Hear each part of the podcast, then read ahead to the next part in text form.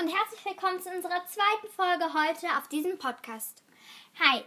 Ich hoffe, wir kriegen es jetzt hin. Oh Mann, jetzt sag das nicht immer, das Ja, ja, ist ja gut, ist ja gut. Naja, okay. Auf jeden Fall, heute lesen wir euch einen kleinen Text vor. Wir greifen noch mal ein bisschen zurück zum Thema Umwelt. Ähm, Und- weil eigentlich Umwelt ist uns immer aufgefallen, dass wir so viel haben, was wir nicht gemacht haben. Und ich glaube, es werden jetzt noch mal ein paar Folgen zur Umwelt auch rauskommen. Ja, Umwelt ist ja auch ein sehr großes Thema und das hat Und euch, glaube ich, auch ganz ich gut glaube, gefallen. ich glaube auch, dass ähm, wir jetzt halt, ich glaube, wir sollten jetzt mal machen, dass wir manchmal sagen, ja, jetzt machen wir mal was zum Thema Umwelt, mal da- dazu und das jetzt nicht festlegen, bei welchem Thema wir gerade Ja, sind. also wir machen das, jetzt ein bisschen gemischt. sein. Genau. Genau, und jetzt ähm, geht's los. Gut. Sollen wir jetzt Pause machen oder sollen wir einfach weitermachen? Ja, mach halt das, was du Okay. hältst. Ähm, Ich mache jetzt Stopp. der Meeresschützer, Bojan Slat. Niederlande, also er kommt aus den Niederlanden. Das blaue Meer glitzerte in der griechischen Sonne. Der 16-jährige Bojan Slat genoss seinen Sommerurlaub.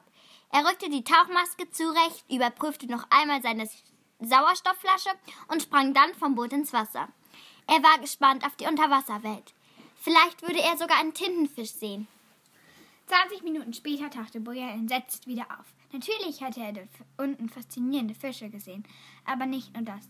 Hunderte von Plastiktüten und Plastikflaschen trieben dort im Wasser. Bojan spürte, wie langsam die Wut in ihm aufstieg. Warum warfen die Menschen nur so viel Plastik in die Meere? Was würde mit den Tieren im Wasser passieren, wenn das so weiterging? Als Bojan wieder in den Niederlanden war, wollte er herausfinden, was gegen dieses Problem unternommen wurde. Und er fand es raus. Viel zu wenig wurde dagegen unternommen. Kaum jemand kümmerte sich um den Müll im Meer. Bojan wusste, wenn er nichts dagegen unternahm, wären die Ozeane eines Tages komplett mit Plastikmüll übersät. Es war schon immer, er war schon immer ein guter Problemlöser gewesen. Aber dieses Problem war immens. Und so dachte er lange darüber nach, wie er den Plastikmüll am besten aus dem Meer fischen konnte. In Netzen würden sich die Meerestiere verfangen. Das war also nicht die Lösung. Maschinen wurden, würden durch das Benzin die Umwelt verschmutzen. Dann hatte er eine Idee. Warum nutzte er nicht die Kraft des Meeres? Entschlossen, entschlossen setzte er sich an einen ersten Entwurf.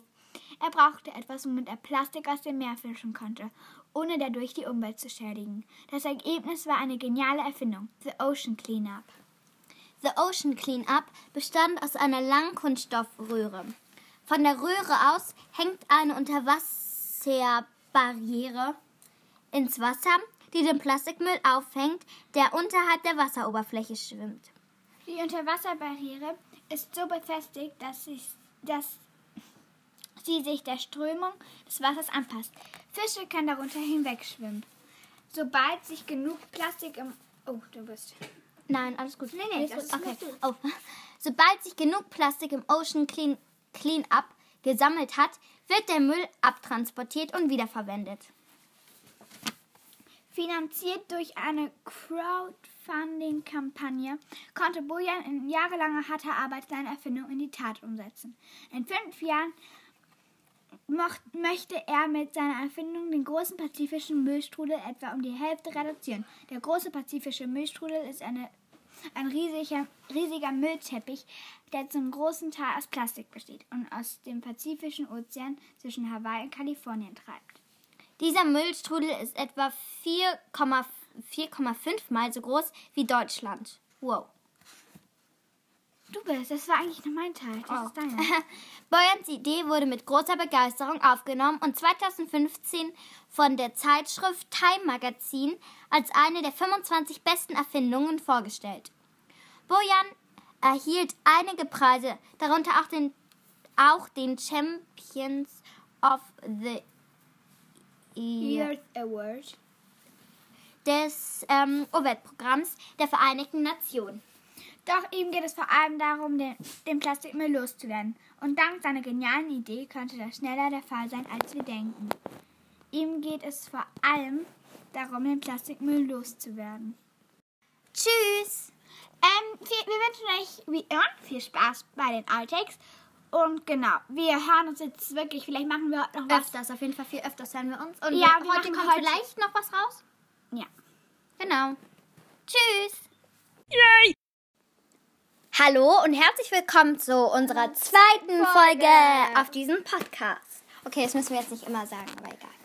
Nee, nein, nein, nein, das rauscht wieder. Das muss jetzt gelöscht werden. Sorry für das. Hallo und herzlich willkommen zu unserer zweiten Folge hier.